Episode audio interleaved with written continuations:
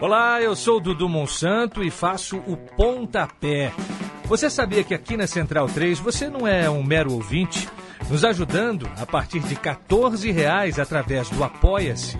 Você se torna membro do Clube Central 3, onde concorre a prêmios exclusivos, além de participar de um grupo de discussão sobre o conteúdo dos nossos podcasts. Acesse apoia.se barra Central 3 e colabore com a mídia livre e independente.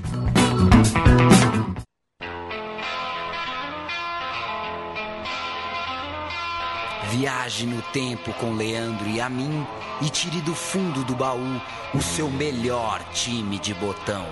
Agora na Central 3.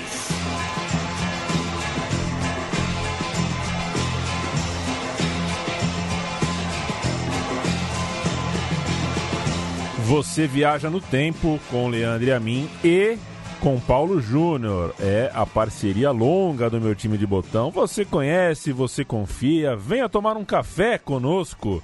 Não somos, não somos a Berta Brasil Boutique, mas servimos aqui um café aos nossos visitantes. Não que a gente goste muito, assim, nossa, como a gente gosta de receber visita. Porque a gente tem o nosso ritmo, as nossas coisas, as nossas idiosincrasias. Mas assim como é muito bom receber mensagens, é, pessoal que dá força pra gente, sugestão. Aparece, toma um café, dá um abraço aqui na gente, conta uma história, conta uma mentira. O pessoal gosta de mentira, viu? Essa fase da fake news aí, na verdade, no fundo é, é o gosto de muita gente aí. Aliás, quem gosta de fake news, é, eu sempre repito, hein? Não me venha pedir botão do Carlos Kaiser, que esse cara é mentiroso. Eu não sei por que, que o Renato Gaúcho se dá o trabalho de, de manter a mentira desse cara. Ele não aparece em uma nota de um jornal velho. Não tem ele em uma súmula. Não existiu essa história, a não ser que alguém me prove o contrário. Claro, eu não sou, não vou brigar com, com se você me mostrar, eu mudo de opinião. Mas é 20 anos que o cara fala, fala, fala e ninguém comprova. Né? Não tem um fact-check. Uh, Paulo Júnior. Fact check. Yes. Tudo bem? Bom demais. É, eu gostei, gosto de tomar café, gosto muito de café, tomo muito café. Tomo coisa de seis cafés, Seis cafés por, por dia, dia. assim.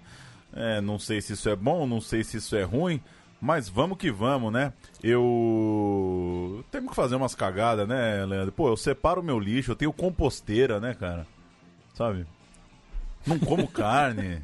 Pô, deixa eu estrumbar no café. É, verdade. Programa de hoje muito especial, porque a gente vai falar do Barcelona e todo mundo já sofreu desse mal chamado Barcelona. Eu tenho uma tese que todo, né, todo brasileiro algum dia já torceu pro Barcelona. É, para mim é, é o maior case de lavagem cerebral da nossa, da nossa relação com o futebol globalizado. Você concorda comigo? Já teve sua fase de gostar do Barcelona? Todo mundo já teve. Yaya Touré, Xavi, Iniesta, Pô, Henri, Eto'o e Ronaldinho. Pô, jogou o Ronaldinho, jogou o Ronaldo, jogou o Romário. É, é para mim o grande time da, da minha da minha imersão no futebol europeu ali. A gente vai falar de um time um pouco mais antigo que isso. Um time que ainda não, não passava na TV direto tal, mas que eu acho que ele é simbólico porque ele aponta essa transição, é, principalmente pelo legado que deixou, né? É, é- é um pouco por causa. É um pouco não, é muito por causa desse time que o Ajax comete a patifaria de pagar um anúncio quando vende um jogador pro Barcelona. Você viu essa? Eu vi isso. É, não dá, né? Isso eu não me conformo. Assim, eu falei você quer aqui. ser colônia de exportação, É. você seja, mas não seja o gado de É. comemorar. Eu não sei em qual programa eu falei isso aqui. Pô, é brincadeira. Eu fiquei de É cara. brincadeira. Pra quem não sabe, o Ajax vendeu o rapaz pro Barcelona e colocou anúncios nos jornais ou no, No jornal alt- de Barcelona. Barcelona pra Desejando dar boa boa sorte, boas-vindas ao. Assim, não É- dá, gente. É pra ficar no nosso time, Paulo. É o Palmeiras comprar uma página no Jornal de Manchester pra desejar boa sorte pro, pro Gabriel, Jesus. O menino que tremeu com a ligação do Guardiola. Pelo amor de Deus. Então, assim, é, esse time é muito importante para todo o imaginário que a gente tem de futebol europeu hoje, para um imaginário até exagerado, né, que, que tem sobre o Barcelona, né? Como se o Barcelona fosse um, um guardião do bom futebol, né? Como se se a essência de um, de um futebol é, Imaculado. intenso, técnico tivesse no Barcelona.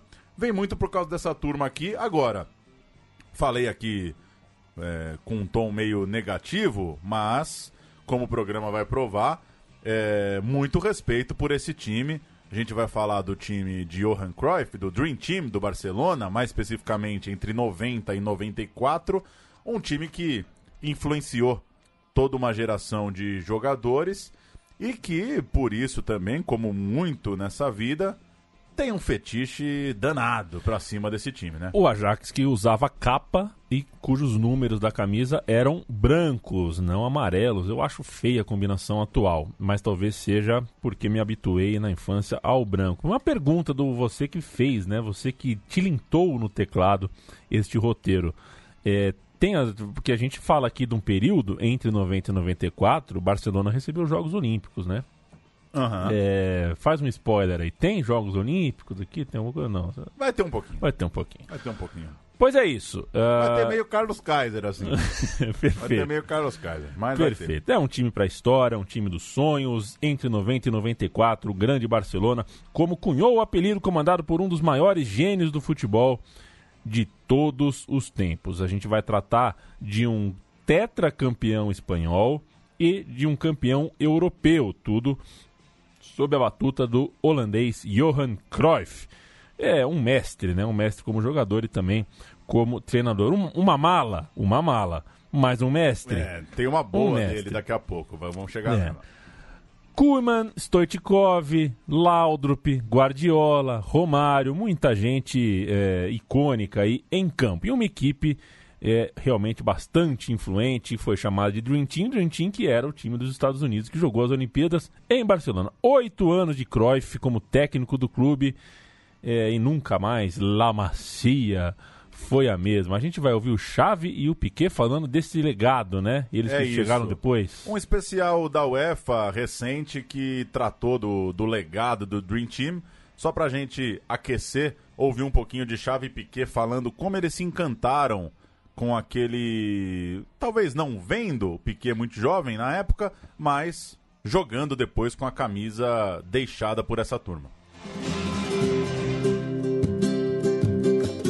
Yo llegué con 11 años, entonces era la época dorada del Dream Team. eh, había llegado Cruyff en el año 88, 89 y yo entré en el 91. ¿no? Ya el Barcelona había ganado una liga y entonces era, era ya, ya la gente había dicho el nombre del Dream Team. ¿no? Entonces era un espejo para nosotros mirar a todos aquellos jugadores. Era una sensación de estar en el mejor club del mundo porque el Dream Team era venerado por todo el fútbol europeo, incluso consiguió esa, esa Copa de Europa en Wembley, eh, era una referencia a nivel mundial el juego del Barça de, de Cruyff. No, me'n recordo molt amb 5 anys quan vam la Champions, la primera Copa d'Europa a Wembley contra Sampdoria. Me'n recordo de seguir el partit des de Barcelona, des de casa dels meus avis, eh, el gol de Koeman a la pròrroga. Eh, és història viva no, del que ha sigut aquest club. Eu quero dizer publicamente que não me importo com as coisas impossíveis de Casa de Papel. Não tem problema, não tem problema. A Pode ser língua impossível. segura? Ah, pode ser impossível. Pode ser, né? Eu, porra, deixa eu ver uma hora de palhaçada um pouquinho. Também acho. O programa vai ser meio nesse tom, mas só pra explicar se algo não ficou claro, Xavi conta que chegou ao Barcelona em 91, então ele até cita ali que o Cruyff é de 88, 89, é, chega em 88, 89, o Xavi chega logo depois, então um garotinho acompanha aquele time, e o Piquet, que é 87, tinha, lembra que tinha 5 anos na conquista da Champions League e cita aí o Coman, que é um jogadorzaço, é, só pra mostrar como o time foi influente. Johan Cruyff, então, chega pra temporada, e aliás, o, o manual de redação Central 3 é Johan Cruyff. Cruyff. Chega pra temporada 88-89 e o Barcelona só havia ganhado uma Liga Espanhola das últimas 14. Não era uma época muito vencedora pro Barça. Na temporada antes da chegada do holandês, o Barcelona terminou no sexto lugar, posição horrível pro patamar local do clube. Inclusive, só uma vez desde então o time ficou tão mal colocado, foi sexto lugar em 2003. Dá pra imaginar que sexto lugar pro Barcelona, o técnico cai. Caiu e veio com o Johan Cruyff. No seu primeiro ano de Barcelona, Cruyff terminou em segundo lugar na Liga conquistou a Recopa Europeia com título sobre a Sampdoria, a italiana já contada aqui, Sampdoria. O jogo foi em Berna em maio de 89. A vitória por 2 a 0 veio com gols de Salinas e Recarte. Os artilheiros do time naquela campanha eram Roberto e um tal de Gary Lineker, um homem que dizem que nunca fez uma falta na vida, né? É, para mim não serve. Aquele torneio seria um primeiro encontro com a maior Sampdoria da história, a Sampdoria do Carequinha Lombardo, e também serviria para o Barcelona conhecer o Stoichkov, rival na semifinal daquela competição, atuando pelo CSKA Sofia. Muitas vezes é isso, né? O São Paulo descobriu Sierra jogando contra. É, É, não e- só Sierra, né? O Washington, Washington, é, o Joino, Joino, o Rondon. o Borja. É, muita gente. Muita né? gente você vê no adversário e quer pra você. Você sabia que eu fui um dia num jogo Palmeiras e Goiás? Tava 3 a 1 pro Palmeiras. E aí, é, a gente chegou um pouco atrasado, eu não sabia a escalação inteira do Goiás. Não, não sabia o nome de todo mundo, eu era garoto. É, saiu uma falta de um lado, o cara bateu no ângulo do Veloso. Saiu uma falta do outro, outro lado, lado. o cara bateu no outro ângulo do Veloso. Aí meu pai falou: Palmeiras vai comprar. Aí comprou. Comprou. Era o Marquinhos, lateral esquerdo do Goiás. Essa coisa de trazer o cara que acaba com você é, é rotina, É né? um clássico, mas o Barcelona parece que acertou um pouco, porque Acertou. o Stoichkov, né? Trouxe o búlgaro certo. Ano seguinte, abril de 90, o Barcelona ganhou a final da Copa do Rei em Valência sobre o Real Madrid. A vitória por 2 a 0 veio com gols de Amor e Salinas. E vale lembrar que o arquirrival era o pentacampeão da Liga Espanhola ao fim daquela temporada, aquele timaço Diogo Sanches, Butraguenho e companhia. Ou seja, era um primeiro grande resultado local do Johan Cruyff. Ganhava uma Copa do Rei em cima do rival. A gente vai ouvir agora quatro jogadores daquele elenco falando sobre a chegada de Cruyff, que a gente resume bastante. O Beriguistã, o Baqueiro, o Sacristã, Eusébio Sacristã e o goleiro Zubizarreta falam um pouquinho sobre a chegada do Cruyff, esses dois primeiros anos, e aí a gente entra na temporada 90-91, quando nosso programa começa de fato. 15 partidos, 15 charlas antes de los partidos, es decir, eh, hacernos ver cómo, cómo tenía que jugar aquel equipo, ¿no? Ese 3-4-3, ¿no? Eh, ese 3-4-3 en el que solo creía prácticamente aquel, aquella persona que estaba al lado de la pizarra, ¿no? Era como muy natural y como muy práctico y por lo tanto enseguida entramos en esa dinámica, ¿no? la fórmula y la idea para, para jugar era una idea muy atractiva, ¿no? ya no solo para el aficionado, sino para nosotros. El primer año pues hubo muchas dudas, sobre todo porque fuera de casa eh, fue, fue difícil. continuamente la- el efecto en medios de comunicación era, era ese, era por la duda si así se podía jugar, si nos hacía muchas oportunidades, que si éramos un equipo que atacaba mucho, pero también que nos hacía muchas oportunidades de gol. El equipo va asimilando un concepto de fútbol ofensivo que gusta pero que no se concreta en títulos importantes. Una recopa en la primera temporada y una Copa del Rey en la segunda. Sigue faltando la liga. Deu pra entender, Deu né? pra entender, deu Basicamente citam a implementação do 3-4-3, a dificuldade de, de se jogar assim no começo, em algumas partidas, e que os dois primeiros anos foram de Copa do Rei e Recopa. Ainda não era o que o Barcelona queria, claro, mas no momento deu pra ver que os jogadores já curtiam o novo trabalho do Johan Cruyff. Chegamos na temporada 90-91, quando de fato começa esta trajetória e a gente vai detalhar o elenco do Barcelona agora. Lembra do Lineker que eu falei que não servia? Pois é, não durou muito mesmo. Nunca se deu muito bem com Cruyff porque era outra mala e até hoje ele comenta por aí nos botecos da Inglaterra que, Pubs. que jogava fora de posição. Ah, esse Cruyff não me punha no lugar certo, tal, jogava de ponta quando o, o Lineker preferia jogar Gostava de ser o goleador do time e no esquema É. do Cruyff ele jogava mais atrás, longe do gol, lado. né? Famoso longe do gol. Igual o Cristiano Ronaldo na, no Manchester United, né? Longe do gol para Dedel. E que nem o esquema, nem a limitação de estrangeiros, né? Tinha essa questão também, é, é, lhe favoreciam. Ainda assim, ele era o grande ídolo da infância de muita gente da geração que viria seguinte, né, da geração mais nova que tinha, é, por exemplo, o Guardiola. Né? O Guardiola tinha o Lineker como ídolo e muita gente no Brasil né, batizou é, o Muito. filho de Lineker, inclusive artistas, né? Impressionante. Conheci Conhecemos dois. dois artistas chamados Lineker, né? Impressionante. Mas eu conheci dois garotos. dois garotos, né? Eu conheço dois cantores, né? Um cantor e uma cantora, né? Chamado Lineker. Impressionante. O Lineker ficou três temporadas é, no clube, no Barcelona, e foi para o Tottenham em 89. É, inclusive, numa entrevista recente, o Lineker, hoje comentarista, ele foi entrevistar o Guardiola como técnico do Manchester City e o Guardiola brincou com ele. Ah, lembra que eu era gandula e fui pedir um autógrafo e você não deu? Coisa do tipo. O Guardiola era o garotinho que torcia pro Lineker. Vamos então pro elenco. O goleiro era Zubizarreta. Depois de jogar no Alavés e no Atlético Bilbao, ele foi contratado em 86 como recorde de transferência para o Barcelona. Ele estava na casa dos 25 anos, já tinha jogado a Eurocopa de 84 pela Espanha e jogaria quatro Copas do Mundo em sequência. O Zubizarreta foi para 86, 90, 94 e 98, até que fez um gol contra, né? Não dá, né? Não dá. Fecha assim. Não dá, não dá. É, não dá. Em 87, ele seria eleito jogador do ano na Liga Espanhola. É, dei esse contexto para mostrar como era grande, né? Ter o Zubizarreta nesse elenco.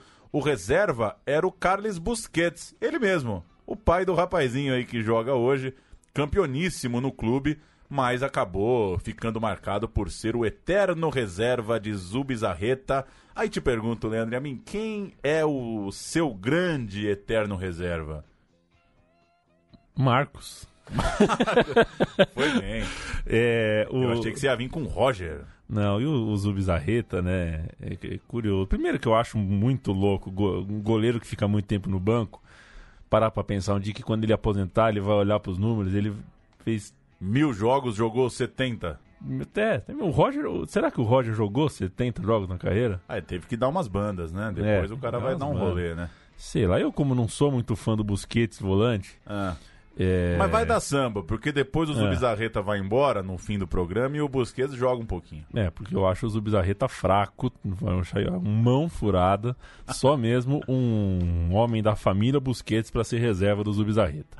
A defesa tinha o lateral direito Albert Ferrer, aquele que tomou o driblaço do Miller, que a gente vai ouvir daqui a pouco. Ele foi revelado na própria La Macia e ainda muito jovem, na faixa dos 20 anos, estava neste elenco. Ele jogou as Copas do Mundo de 94 e 98 e esteve no elenco do Ouro Olímpico em Barcelona em 92. Tinha também o zagueiro Nando Munhoz, revelado pelo Sevilha e que passou duas temporadas no clube catalão. Outro zagueiro era o Ricardo Serna, ex-Sevilha também, e que jogou a Copa de 90. Não me recordo dessa figurinha.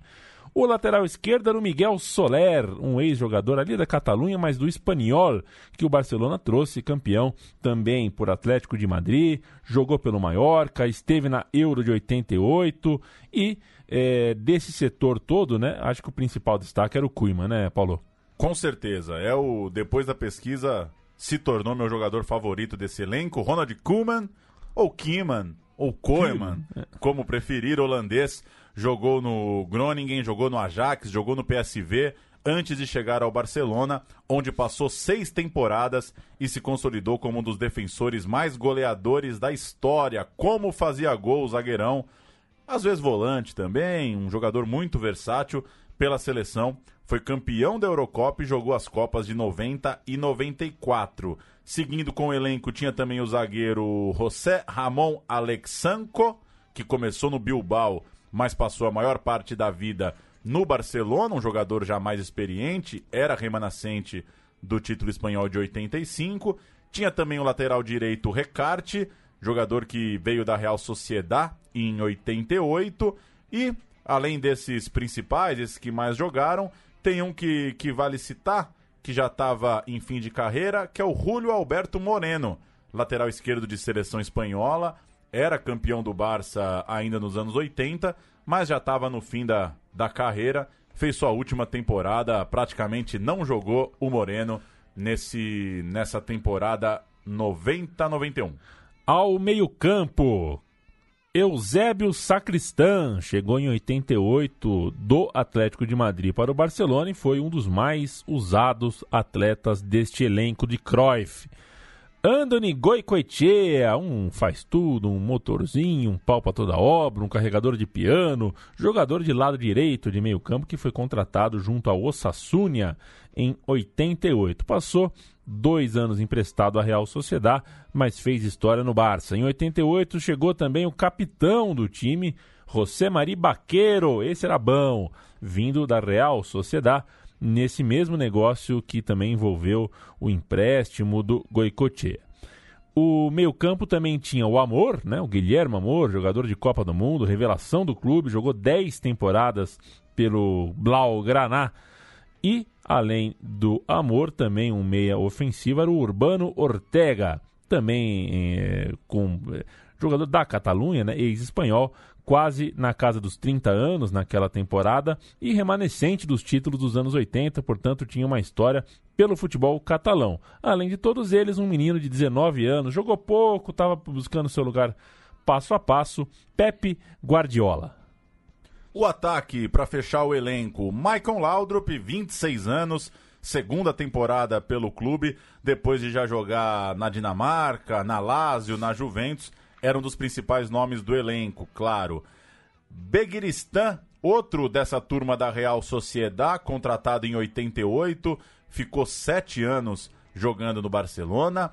Julian Salinas, outro nome dessa turma de bascos, muita gente vindo de lá. Esse centroavante do Atlético Bilbao, jogou também no Atlético de Madrid, ficou seis temporadas no Barcelona.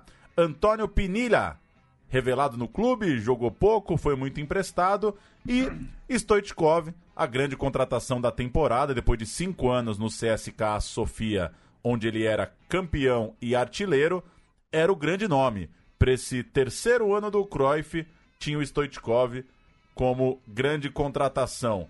Vamos para o campo? Vamos para o campo. O time começa bem a temporada. Anota aí, a temporada é a 90-91. Começamos bem o Barça ganha o Terez Herrera, ganha o Joan Gamper, né? O Foi uma licença poética. É, né? mas tem gente que tatua, viu, Paulo? Ah, tem é? gente que ganha o Joan Gamper e tatua no, no corpo. E começou a Liga Espanhola com seis vitórias consecutivas, emplacou bem. Mesmo assim, na hora da confirmação do bom momento, na hora de tirar um 10, isso já em dezembro, o Barça perdeu duas vezes para o Real Madrid na decisão da Supercopa da Espanha e isso uh, é, causa impacto. Vamos à escalação do jogo de volta, que foi um totó. 4 a 1 para o Real Madrid em Madrid. Olha o Real. Buyo, Chendo, Hierro, Sanches e Solana. Michel, Maqueda, Aragão e Villarroya. Butraguenho e Hugo Sanches, belíssimo time, entraram Aidana e Losada. O Raj, ele mesmo, não saiu do banco e o técnico era o Di Stefano. Pelo amor de Deus. Zubizarreta, Herrera, Alex Garcia, esses dois a gente nem citou, porque eram caras que jogavam muito pouco, ganharam uma chance ali na Supercopa.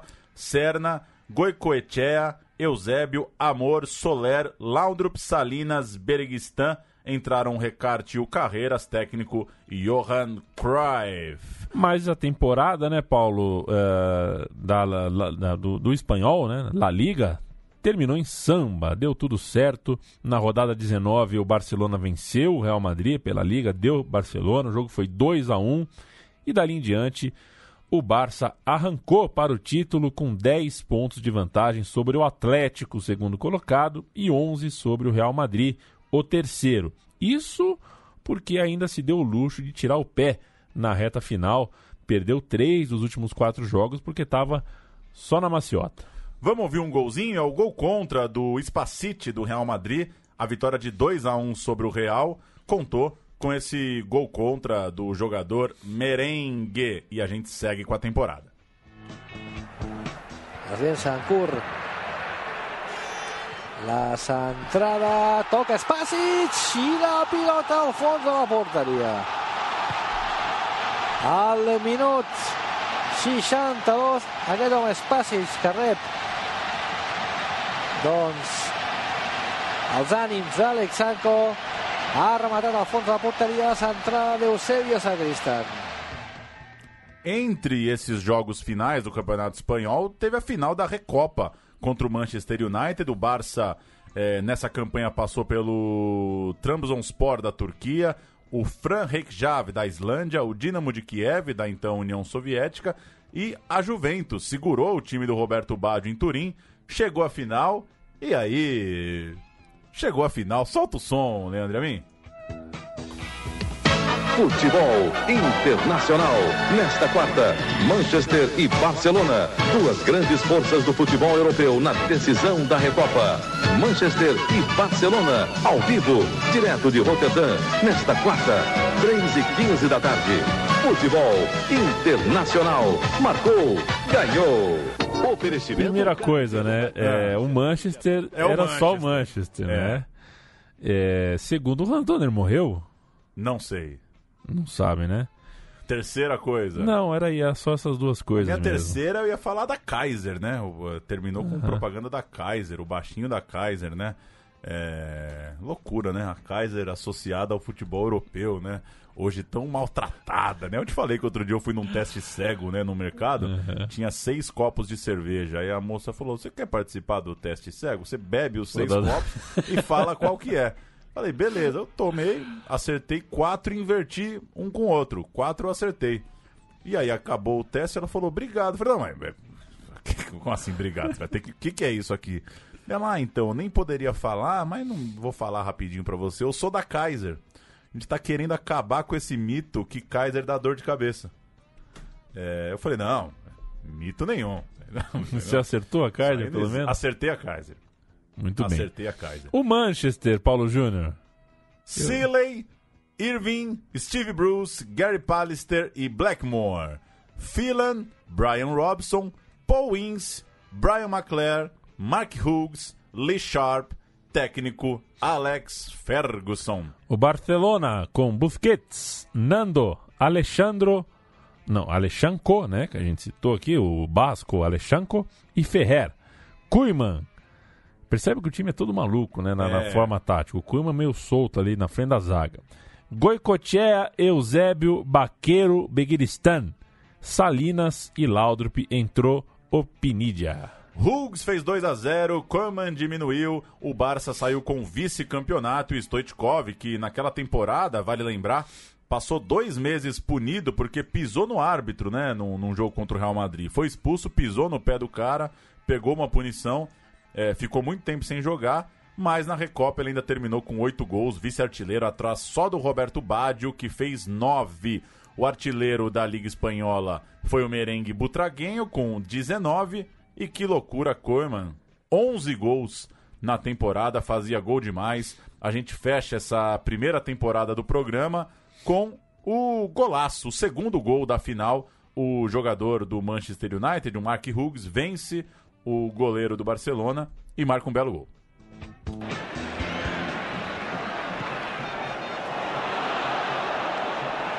Hughes onside. There's a chance for another one here. Maybe not now.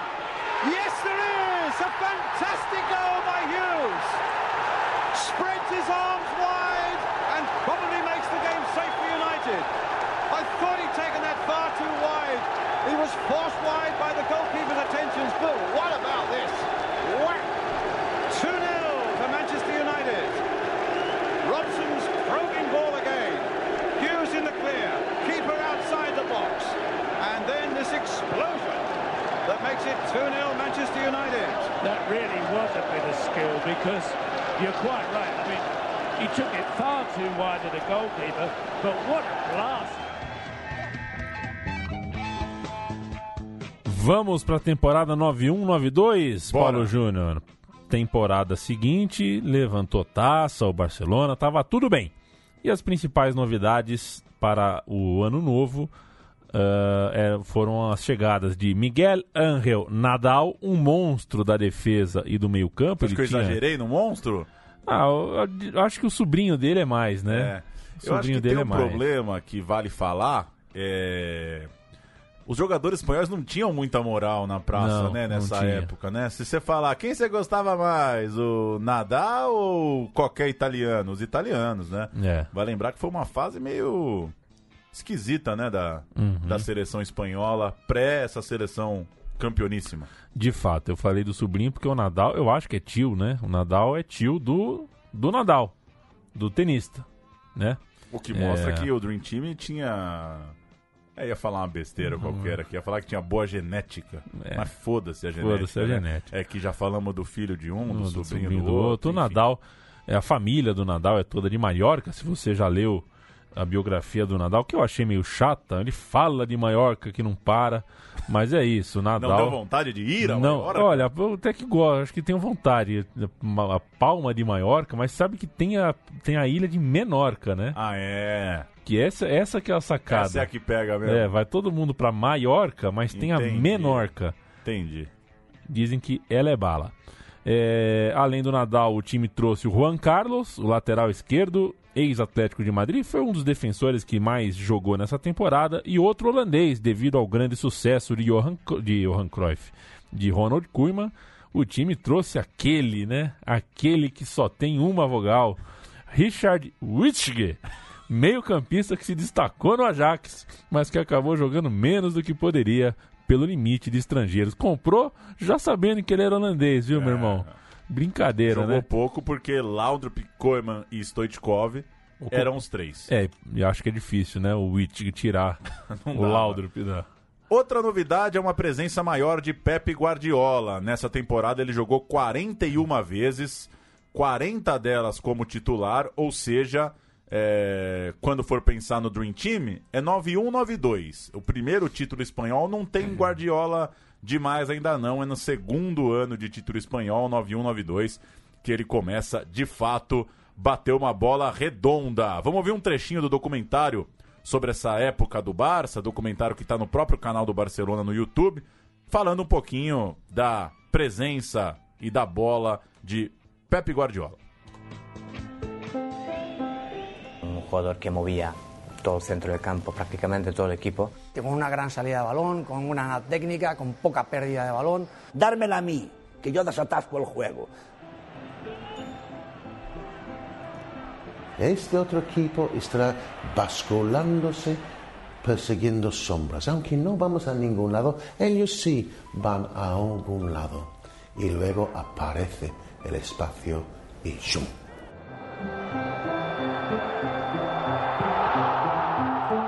Pep Guardiola es el que para mí era la persona, el reloj de Johan Cruyff. Los tiempos marcaban.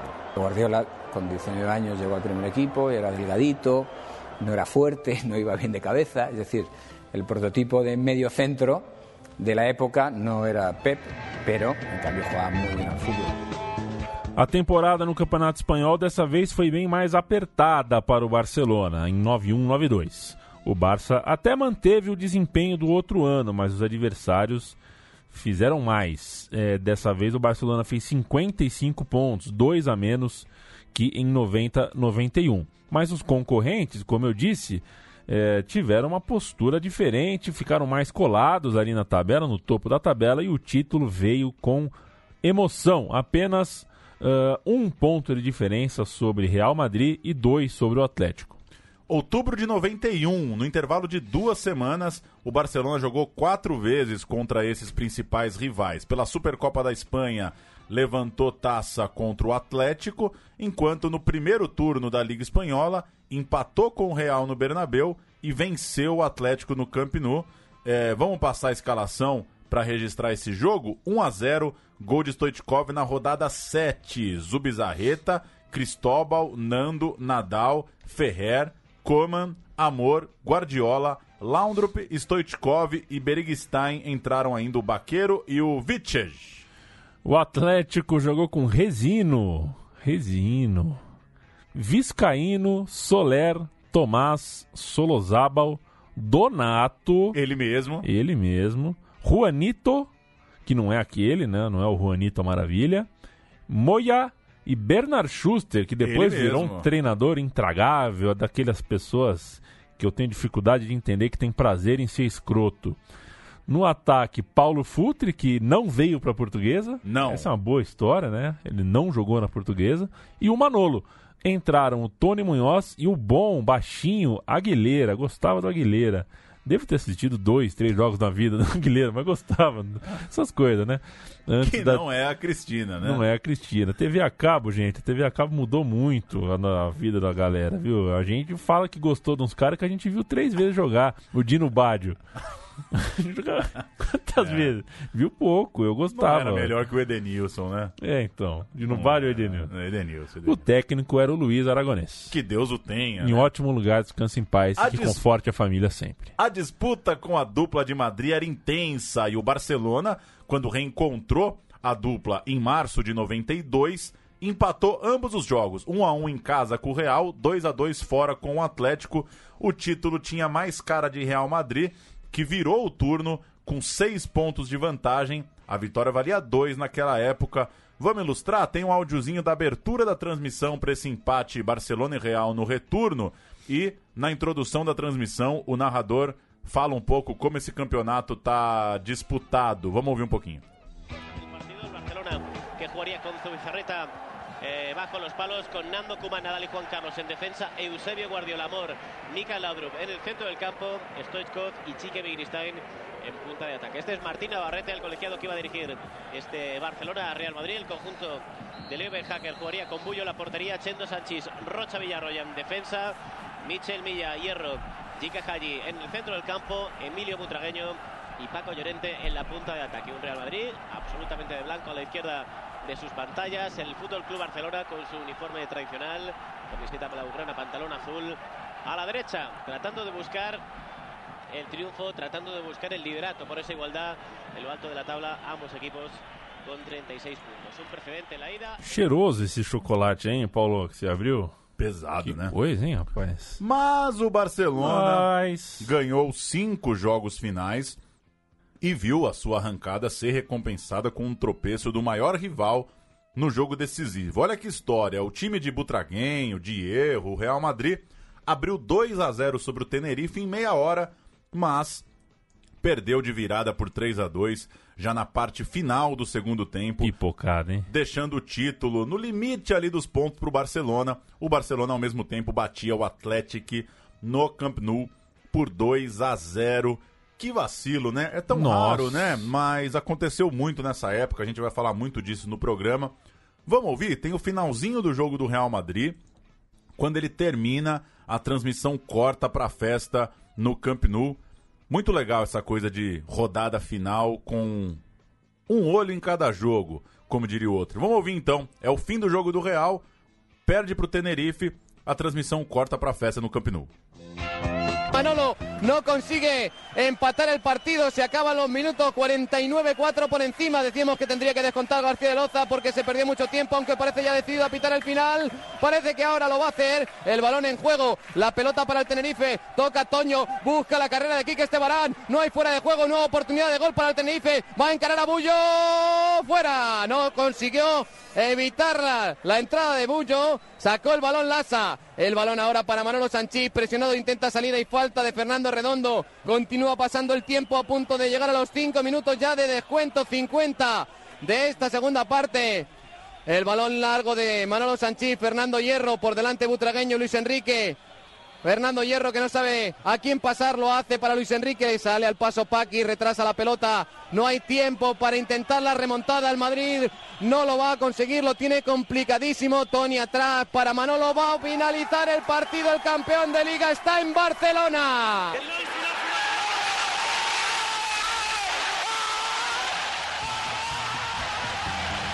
Que beleza.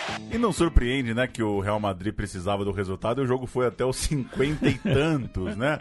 Enfim, Barcelona então fez a parte dele, o Real tropeçou no Tenerife e o título ficou com o Barça. Manolo do Atlético foi o artilheiro da Liga Espanhola com 27 gols, enquanto Fernando Hierro, olha só, fez 21. Stoichkov e Koman vieram atrás com 17 e 16. Mas vamos falar de Champions League. Grandes jogos, grandes conquistas. A cereja do bolo.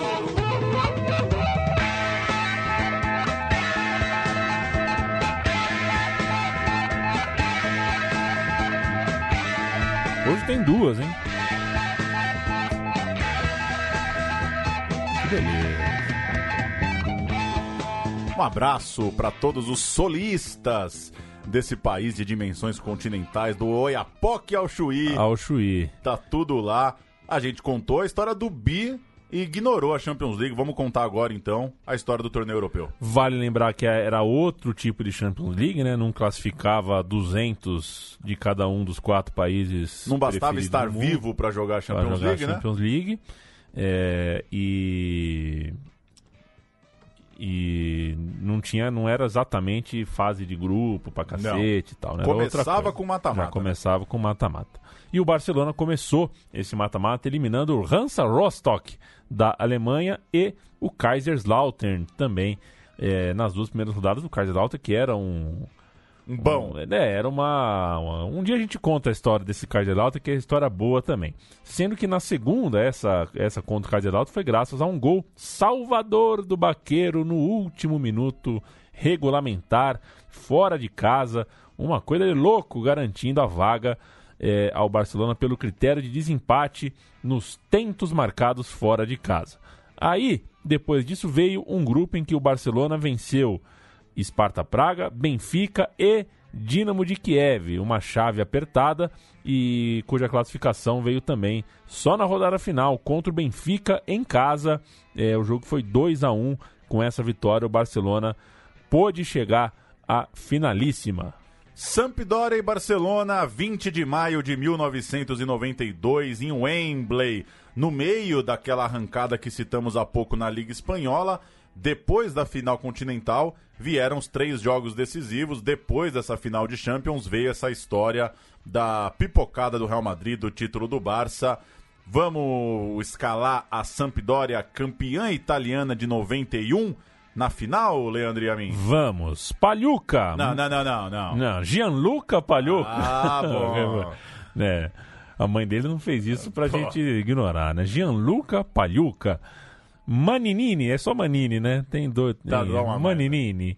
Viercovu. Ele mesmo. Essa, né, as pessoas. não- Esse aí, Vierchovod. É, esse- Não, Viercovu.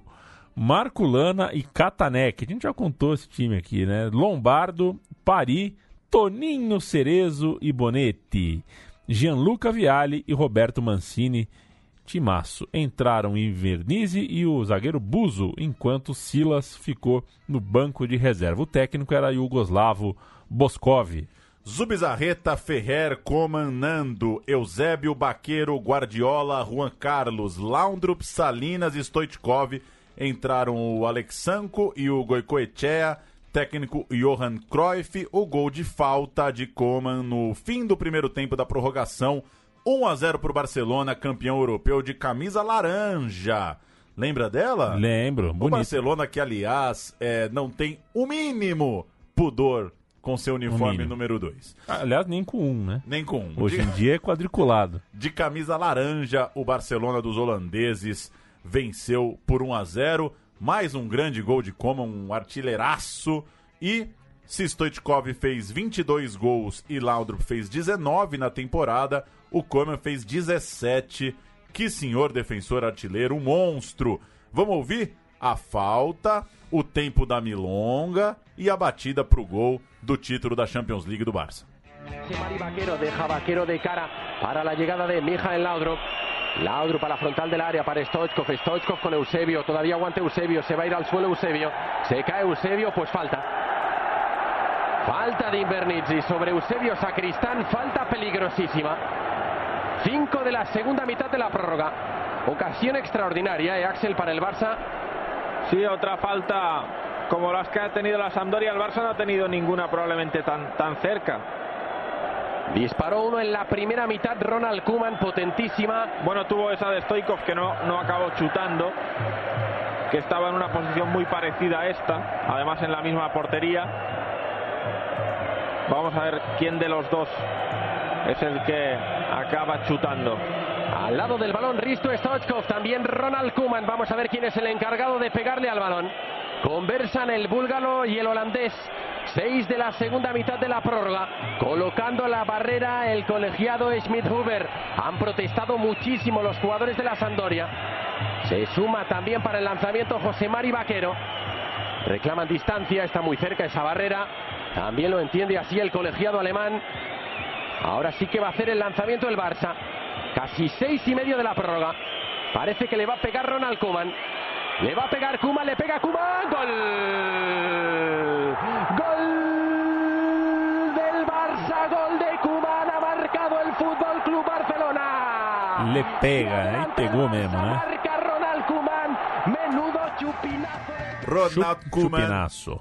9-2, 9-3. Não, não vamos perder as contas. Já são dois títulos espanhóis e o título da Champions League. E vale lembrar que, falando em 9-2, 9-3, a gente passa pelo time de basquete dos Estados Unidos nas Olimpíadas de Barcelona de 92. Naquele verão, teve Jogos Olímpicos na cidade. O Ferrer e o Guardiola estavam no elenco espanhol que acabou levando o ouro no futebol masculino e vale essa referência. Eu achei alguns relatos que as pessoas já chamavam de Dream Team antes, mas também achei outros relatos em que contam que, obviamente, o, o show do Dream Team dos Estados Unidos é, fortaleceu a brincadeira, o apelido, pro Barça. Ah, a temporada 92-93 não foi como as outras duas anteriores, ela foi um pouco esquisita, na verdade, ela foi a da confirmação de uma grande fase, mas teve, por outro lado, algumas frustrações importantes no caminho. Por exemplo, o elenco era praticamente o mesmo, com uma ou outra cara nova que não vingou. ah, que não vingou, né? Não, Ninguém que chegou, chegou, é, ninguém pegou camisa de ti- titular mesmo. E o time deixava uma ótima impressão na terceira rodada da Liga Espanhola eh, ao fazer um 4 a 1 sobre o Atlético de Madrid fora de casa e o Stoichkov vivendo seu grande ano, três gols, o famoso chapéu mágico, a Triplete. gente triplete, a gente vai ouvir Stoichkov. Na verdade, não, é, o- é outro jogo, desculpa. outro jogo? Opa! O, o gol que eu separei Ah, verdade. é do primeiro jogo. A temporada começou contra o Real Madrid. É, curioso. Então a gente. Eu acabei separando o primeiro gol da temporada, é o gol do Baqueiro. Logo no comecinho do jogo, logo no comecinho da Liga Espanhola. So the start of the Spanish league season, Barcelona versus Real Madrid. Barcelona took the Spanish title only because Real Madrid made a fearful mess of their last game against Tenerife. Barcelona will shape up with no big new name signings.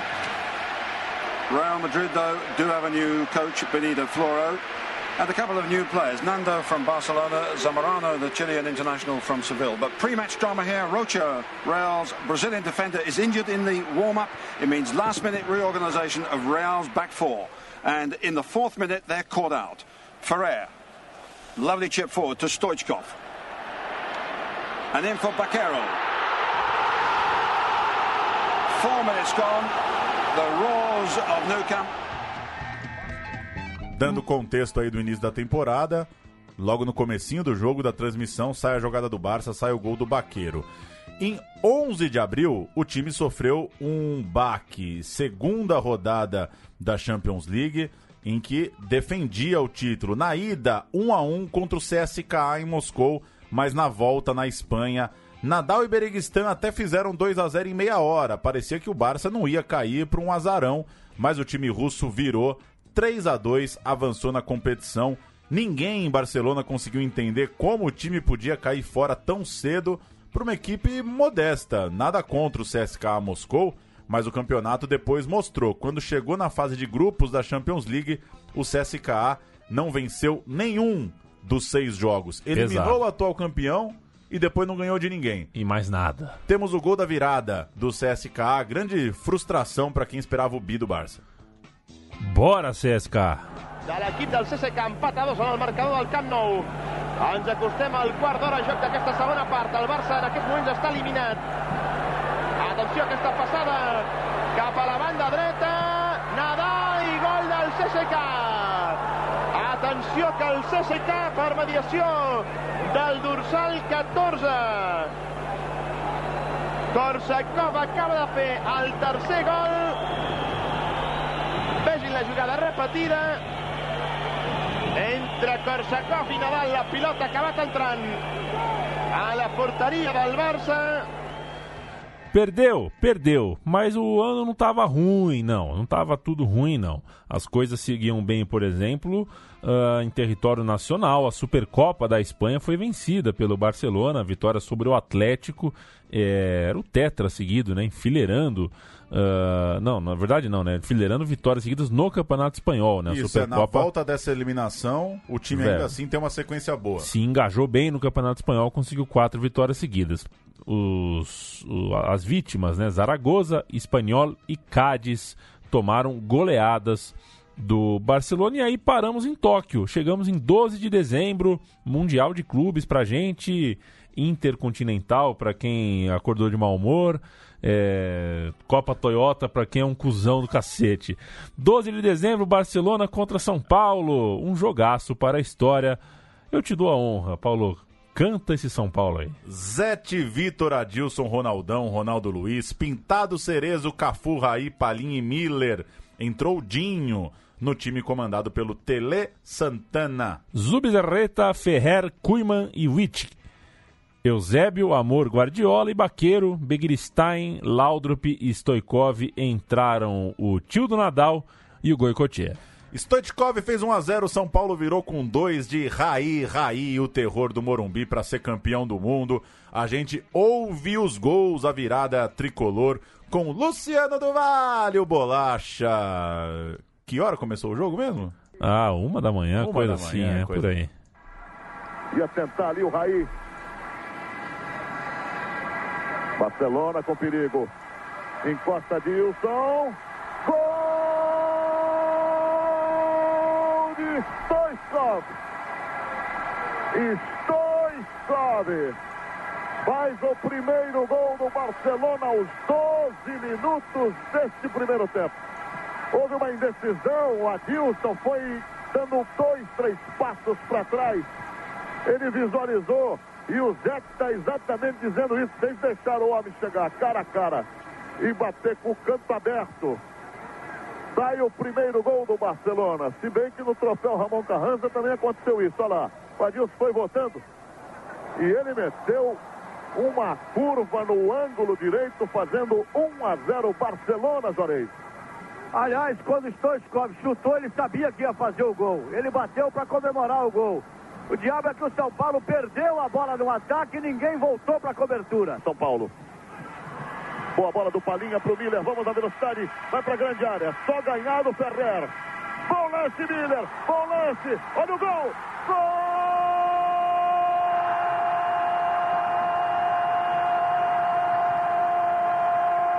do Brasil!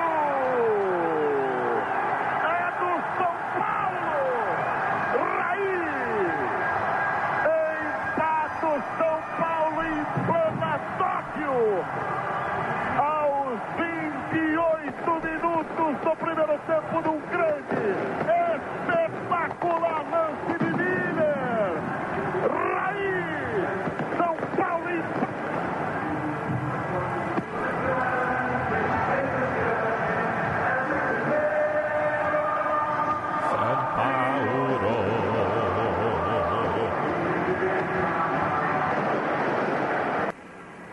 Alguma coisa tática que ele está querendo, olha lá. É alguma coisa. Caixa, hein? Vamos ver. Olha Mas o Raí não bate falta. Olha a feição do Raí. Nunca vi o Raí O bater vento falta. É contra, viu, amigo? Pode bater até um pouquinho mais alto. Olha o Raí. Gol! Era fraco o Zubizarreta, rapaz. Sinceramente. Nem precisava ir no ângulo. O goleiro Nem estava precisava. vendido. De volta à Europa, o Barcelona seguiu na parte de cima da tabela do Campeonato Espanhol e no caminho ainda levou a Supercopa Europeia. Bateu o Werder Bremen numa final em dois jogos. Chegava então ao mês de junho, decisivo na Espanha. O doce junho. Pela semifinal da Copa do Rei, o Barcelona caiu em casa para o Real Madrid e perdeu por 2 a 1. Mais três dias depois terminava o Campeonato Espanhol e novamente o destino sorriria para Cruyff. Vitória por 1 a 0 sobre a Real Sociedad e derrota do Real Madrid de novo para o Tenerife. Acho que a maior glória do Tenerife foi essa na vida, né? Tirar dois títulos do Real Madrid na última rodada. Agora o Tenerife venceu por 2 a 0 e isso custou ao Real Madrid a taça.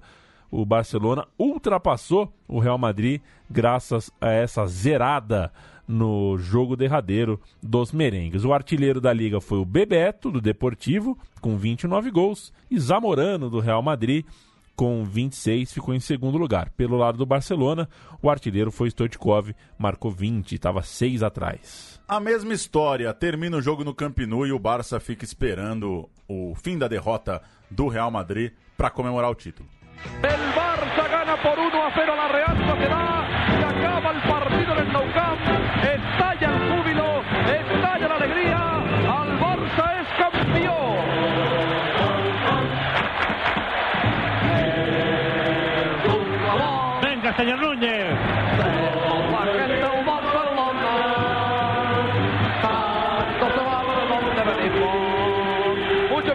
Que en esta ocasión Núñez va a llorar, ¿eh? Va a llorar, está muy a punto, ¿eh? Venga, un tercer gol que le hemos pedido, que sería Ah. muy bonito, hundirlos. Centro de Sanchís, a la derecha para Michel. Centro de Michel, a bote pronto. Recupera tranquilamente la cobertura blanca. Charlie, ¿qué se siente?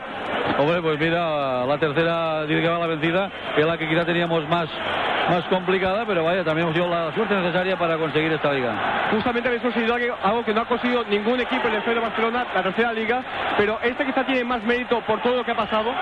No, la, la- la última siempre es la mejor, ¿no? Porque es la que se vive en el momento y además porque es la que sirve para batir récords, ¿no? Como la tercera consecutiva, que nunca se había hecho y además porque se ha producido pues muchas cosas, ¿no? Porque Ahora va a pitar un partido como el año pasado contra el Tenerife, contra Real Madrid, nuestro rival más directo y bueno, pues tiene su encanto. Ahora va a pitar, ahora va a pitar.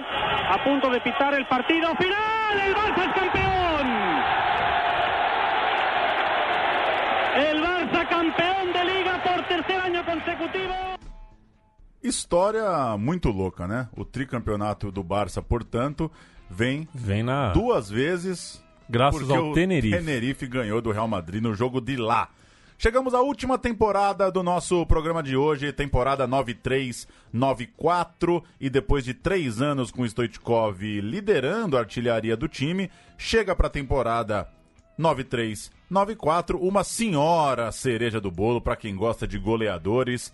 Romário, artilheiro da última Champions League pelo PSV, ele passa a vestir a camisa do Barcelona no ano em que seria eleito o segundo melhor jogador do mundo. Em 93 ele ficou atrás de Roberto Baggio. Sergi, então um jovem lateral esquerdo, era mais uma revelação do Barça subindo para o time principal. E apesar de Romário, tinha outro reforço pro ataque, Kiki Estebarans, vindo, olha só, do Tenerife. Contratou o atacante do Tenerife. Perdeu esse trunfo, né? Perdeu. É, logo no seu primeiro jogo pelo Campeonato Espanhol, o Romarião da Massa fez o triplete na vitória por 3 a 0 sobre a Sociedad. Pela primeira vez a torcida assistia um time com Romário, Laudrup e Stoichkov, esse trio que habita imaginários ah, mundo afora, mundo afora, Além mar. mexe até com a libido de muita gente. A Champions League começou complicada, é, sempre, né? campeão espanhol, jo- tá lá na Champions League. E o Barcelona precisou logo de cara virar um 3 a 1 sofrido na ida contra o Dinamo de Kiev. Foi bem complicado, foi um dos jogos icônicos aí, o jogo da volta 4 a 1 em casa, o Barcelona virou no limite. E a Liga Espanhola acabou se mostrando também bastante difícil. O Barcelona perdeu, por exemplo, para o grande Deportivo La Coruña, 1 a 0, gol do Bebeto na rodada 7, o, La Coruña mostrando que era candidatão. E para o Atlético de Madrid também houve derrota. O Atlético fez 4 a 3 de virada depois de abrir um 3 a 0. Pelo menos o 4 a 3 não fica tão feio, mas esteve Não, 3 a o 3 a 0 pro Barça. O quê? Três gols de Romário, o Atlético virou. Mas ele tomou a virada? Tomou a virada. Aí eu opa. parei. É isso aí. Aí eu parei, eu não sabia disso não, Paulo Júnior. Então foi 4 a 3 de virada, pegada Vasco e Palmeiras. Pegada Vasco e Palmeiras. Que coisa linda. Mais tarde, em dezembro, derrota para o Real Madrid no jogo da Supercopa local, mas o troco viria logo no início do ano, em 8 de janeiro de 94, e aí você pegou o pedação de bolo e ele veio com duas cerejas. Grandes jogos, grandes conquistas. A cereja do bolo.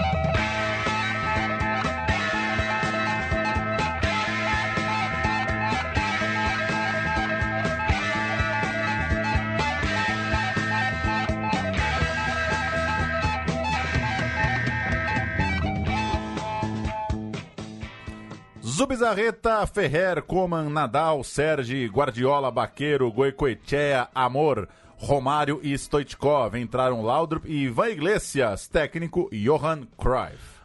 Buio, Laza, Sanches, Alcorta, Michel, Luiz Milá, Prozinec, Luiz Henrique, Paco Lorente, Ivan Zamorano e Alfonso Pérez entraram Hierro Butraguenho, técnico Benito Floro. Romário fez um, dois, três, Coman fez um, Ivan Iglesias fez outro, o Barcelona enfiou 5 a 0 no maior rival dentro de casa. O jogo de Romário, golaço do Romário, aquele clássico, né? Deu aquela puxada que ele fazia muito bem, mas eu prefiro a do Euler, hein?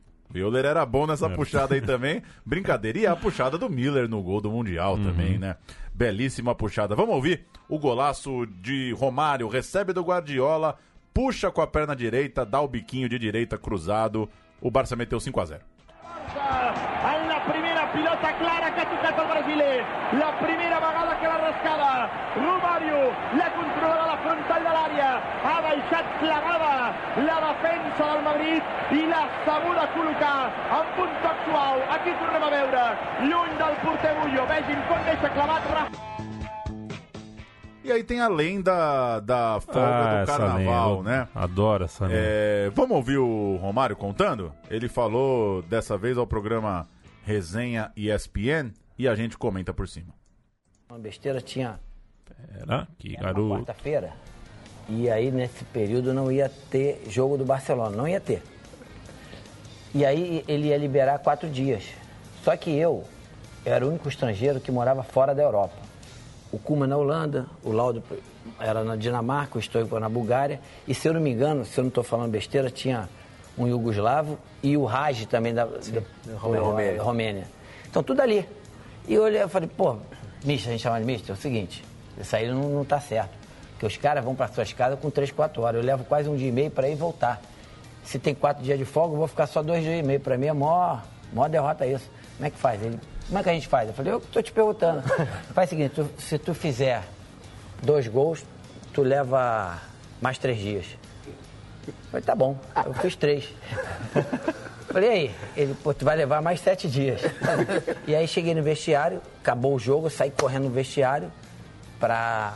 Fui o primeiro a chegar, quando a galera tava chegando, até o último chegar eu já tava quase de bom tomada. Porque eu já tinha meio que... Mas não saiu antes do jogo? Não, saí no É. intervalo do jogo. Ah, No intervalo. Eu já tinha feito meio que a minha passagem lá pronta pra. porque Se eu acaba o jogo, eu não consigo pegar o, ônibus, o avião. Aí eu tomei banho rapidinho. Quando o último chegou, eu já viu assim, eu, eu meio que já arrumado. Aí não, na verdade, eu combinei com o Romário, assim, em outras palavras, se ele tivesse feito dois gols, ia dar tantos dias, só que ele fez três, eu vou dar mais três. Aí teve aquele bico de todo mundo, mas todo mundo segurou. Essa Tinha que foi a- segurar. essa foi a história verídica. A internet é o cemitério dos mentirosos, né? Primeiro que não existe esse jogo, né? Esse jogo não O- existe. Que o Romário É. faz os gols e sai no intervalo. É, o que muita gente conta é que pode ter sido esse jogo contra o Real Madrid. Tem alguma fala do Romário mais antiga, do próprio Cruyff, que é que se ele acabasse com o jogo contra o Real Madrid, se ele fizesse três gols no clássico, esse clássico, como eu citei, foi em janeiro, ele teria uma folga maior lá na frente. Essa coisa de no meio do jogo sair correndo pro carnaval, paia. Mentira. Tudo bem, É. gosto de uma mentirinha também, mas é difícil, né? Porque tem que ter a porra do jogo, Tem né, ter. Romário? Não foi embora no intervalo, É, e- mas enfim. E tem algumas mentiras que. é, você, você casa com a mentira, né? É. Vai ter que Essa levar tá pro- difícil, é. tá difícil seguir com ela. Onde estávamos aqui? Fase de grupos da Champions ah, boa, League. garoto. O Barcelona foi. Ah, o Barcelona passou, né? Passou da fase de grupos, claro, ao vencer o Mônaco na última rodada e seguiu assim para a semifinal com 10 pontos no grupo. O Barça enfileirou uma longa sequência invicta, inclusive fazendo 3 a 0 sobre o La Corunha, com um gol de cada craque: búlgaro, brasileiro, dinamarquês. Chegou o Barcelona com moral na semifinal do continente, um jogo único contra o Porto de Portugal. E foi um sapeca do Barcelona. Stoichkov marcou duas vezes em meia hora. Koman, sempre ele, fez mais um no segundo tempo. E o Barcelona voltou à final da Champions League, fazendo 3 a 0 no time que era comandado por Bob Robinson. A gente vai ouvir um gol do Campeonato Espanhol, mais ou menos nessa mesma época. Golaço do Romário na goleada sobre o Atlético de Madrid. Barça en la primera pilota clara que ha tocat el brasiler la primera vegada que l'ha rascada Romario l'ha controlat a la frontal de l'àrea. Ha baixat clavada la defensa del Madrid i l'ha sabuda col·locar amb un toc suau aquí tornem a veure lluny del porter Bullo. Vegin com deixa clavat Vieram as rodadas finais da Liga e mais uma vez o clube superou a concorrência. Logo na última rodada, o Barça bateu Sevilha 5 a 2 de virada, num jogo mais complicado do que o placar demonstra. É, chegou a estar perdendo, foi difícil, não foi simples apesar do 5 a 2 E no jogo do concorrente, contou mais uma vez com um tropeço. Quem vacilou neste ano foi o Deportivo La Corunha, desperdiçou um pênalti, só empatou contra o Valência em casa e o Barça, com a vitória, empatava em pontos com o Deportivo e era campeão pelo confronto direto. Aquele 3 a 0 no retorno valeu. Na Espanha, se, né, se os times terminando empatados, vai para o confronto direto. Deportivo ganhou o turno 1 a 0 gol do Bebeto, como a gente citou. Barça devolveu no retorno 3 a 0 por isso foi campeão. Que vacilo do La Corunha. Precisava só Absurdo. ganhar em casa. Mesma coisa das outras temporadas. A gente vai ouvir o finalzinho do jogo no Riazor e enquanto o La Corunha não fazia o seu gol, o Barcelona comemorando o Tetra. Ha cortado el balón el Deportivo, pero vuelve a controlar el Valencia. No ha conseguido mantener la pelota en su poder el equipo de Arsenio. Ahora es Nando el que controla la pelota. Terminó el partido en Riazor. El campeón por cuarta vez está en Barcelona. El partido. El delirio. El delirio en el Camp Nou. Buscamos la voz de los protagonistas porque por cuarto año consecutivo el Barcelona es campeón de liga. Buscamos protagonistas, Juan Carlos. Atención al abrazo de Stoico y de Romario. Romario y Stoico que acaban de conseguir. Romario, Romario. Emoción. Romario que se quiere abrazar con todos. Ronald, Ronald, bueno. O cara quer falar com o Romário, né? Nossa solidariedade aí, o repórter. Eu, eu assisti esse vídeo inteiro hoje, eu fiquei assim igual você, porque o cara vai correndo pelo campo e fala, não, ele vai pegar, ele não pega. Ele não pega ninguém, coitado. Enfim, o Barcelona era tetracampeão, o terceiro do mesmo jeito. Ganhava seu jogo, secava o rival do lado de lá e dava a taça. Mas cinco dias depois viria a final da Champions League e a gente chega então ao último jogo desse nosso programa com a grande atuação do Milan que atropelou o sonho do novo título europeu do Barça. Rossi, Tassotti, Panucci, Maldini e Galli. Desailly, Donadoni e Savicevic. Albertini, Boban e Massaro. Que isso! Um pedaço de time e que coisa, né? A gente fala tanto que os iugoslavos eh, terminam com Ov, que os, sei lá, suecos terminam com Enson, coisas assim, né? Olha esse time da Itália. Todo mundo termina com Si, tia Rossi, Tassotti, Panucci, Maldini, Galli, Donadoni, Albertini. É que a gente tem mais, porque, né? Como a, tem a, É mais colo- fácil. a colônia aqui no Brasil é grande e tal, então a gente não percebe, né? É aquela coisa, né? O Trajano já te contou essa história, que ele estava na Olimpíada de Pequim. Ah. Entrou ele, o Salim e um, um- não vou lembrar agora aqui, mas três pessoas muito diferentes entre si. E pro chinês, eles eram iguais. O cara falou, nossa, vocês são muito parecidos. Que é tudo questão de ponto de vista, né? Para um chinês, provavelmente nome de italiano deve ser um inferno, tudo igual. É, entrou o Nava no time é, e o treinador era o Fábio Capello. Zubizarreta, Ferrer, Coman, Nadal, Sergi, Amor, Guardiola, Baqueiro, Berguistan, Stoichkov e Romário entrou o Sacristã e o Steberans no time de Johan Cruyff. Massaro fez os dois primeiros, Savicevic ampliou no segundo tempo, Dessali fechou a conta ainda aos 14 da etapa final, um sapeca do Milan, 4 a 0 em Atenas. A gente ouve o último golzinho do nosso programa, o golaço de Savicevic impedindo o novo título do Barça. Guardiola, Koeman. lancio dritto per dritto, bello il colpo di testa da parte di Filippo Galli, Albertini, lancio a cercare Savicevic, in vantaggio Nadal, e Savicevic gli ruba la palla e poi segna un gol incredibile, strepitoso, il gol di Savicevic. Ó, mas eu quero falar uma coisa, Paulo. Bonito o gol e tal, mas, cara. Falhou, Guardiola. Ah, o Zubizarreta é brincadeira, cara. O Zubizarreta, o que toma de gol que não se toma, cara.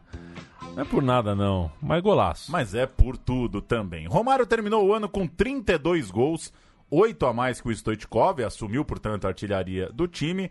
Coman fez impressionantes 19 gols na temporada. E a gente termina a nossa história, essas quatro temporadas de quatro títulos de La Liga pelo Dream Team do Barcelona. O Barça teria uma temporada 9-4-9-5 mais discreta, foi só o quarto lugar na liga e se contentou apenas com a Supercopa da Espanha. Romário, tetracampeão do mundo e melhor jogador do planeta, voltou para o Brasil para jogar no Flamengo. O Laundrup seguiu para o Real Madrid e o Rage é quem chegava depois de dois anos no Breccia, da Itália. Zubizarreta foi embora para o Valência e o Busquets, olha aí, assumiu a meta, superando a concorrência de Lopetegui. Veja você, era o goleiro contratado junto ao Logroñés para assumir a vaga do Zubizarreta, mas ficou com o Busquets. Abelardo foi outro reforço importante, chegou do esporte em Rijon, e Jordi Cruyff, filho do homem, subiu para o time principal. No ano seguinte, 95-96, o Barcelona não ganhou nada. Finalmente passou um ano aí é, realmente na seca. Terminou em terceiro o Campeonato Espanhol, caiu na semi da Copa da UEFA e perdeu a decisão da Copa do Rei para o Atlético. O time agora tinha Popesco, Luiz Figo, sinalizando uma nova geração, Prozinec, o bósnio Kodro e um outro novato que era o jovem carequinha Ivan de la Penha. Não sei se era carequinha lo- desde o começo, mas o time não virou. Chegou então o fim da era Cruyff, o time de 9697 já é bem diferente. É o time comandado pelo Bobby Robson e com os brasileiros Ronaldo e Giovanni. O Barcelona voltaria a conquistar títulos, ainda que uma nova Champions League só chegaria com a turma do Ronaldinho Gaúcho lá em 2006. Uma outra história pra gente contar, quem sabe, um dia. Pra fechar a conta, registrando, Cruyff encerrou seus oito anos com quatro títulos espanhóis, uma Champions League, uma Recopa, três Supercopas da Espanha, uma Supercopa da Europa e uma Copa do Rei. O Barcelona depois teve uma passagem rápida do Robson e Louis Van Gaal seria, na sequência, o treinador a ter um trabalho um pouco mais longo. Ele foi o técnico por três temporadas, de 97 a 2000. Estamos conversados, Paulo Júnior. Uma hora e onze de programa. O Peço Barcelona... desculpa a quem ficou com a gente até agora. viu? Ah, é que a gente promete uma hora, mas caramba, nós estamos falando de tanto craque aqui, tetracampeão. É, Espero que você tenha nos acompanhado até aqui. Se nos acompanhou, fica o meu beijo, o meu abraço, parabéns, parabenzaço. Se você torce pro Barcelona, é, não sei o que te dizer, viu? Clóvis Rossi, que Deus o tenha aí. É legal, é legal ter um afeto europeu, um afeto latino, tudo mais. É, mas você tem que ter um time aqui, né, cara? Eu não sei, eu não consigo. Não sei, um, um time que fala teu idioma, que tá no teu, na tua vida aqui, né? Que interfere nas suas coisas, sei lá. Também, se quiser torcer também pra ninguém aqui também, dane-se também. Faz o que você quiser da tua vida, viu, meu chapa? Também, todo saco cheio de querer achar as coisas da vida dos outros. Paulão, É, o famoso achar pelo em ovo. Eu nunca É. entendi essa expressão, porque é fácil achar um pelo em ovo. É, né? moleza. Pô, você vê um pelo no ovo, porra. É como se fosse, ah, tá procurando pelo em ovo. Ninguém precisa procurar um pelo num ovo, cacete. Um, um pelo brilha num ovo.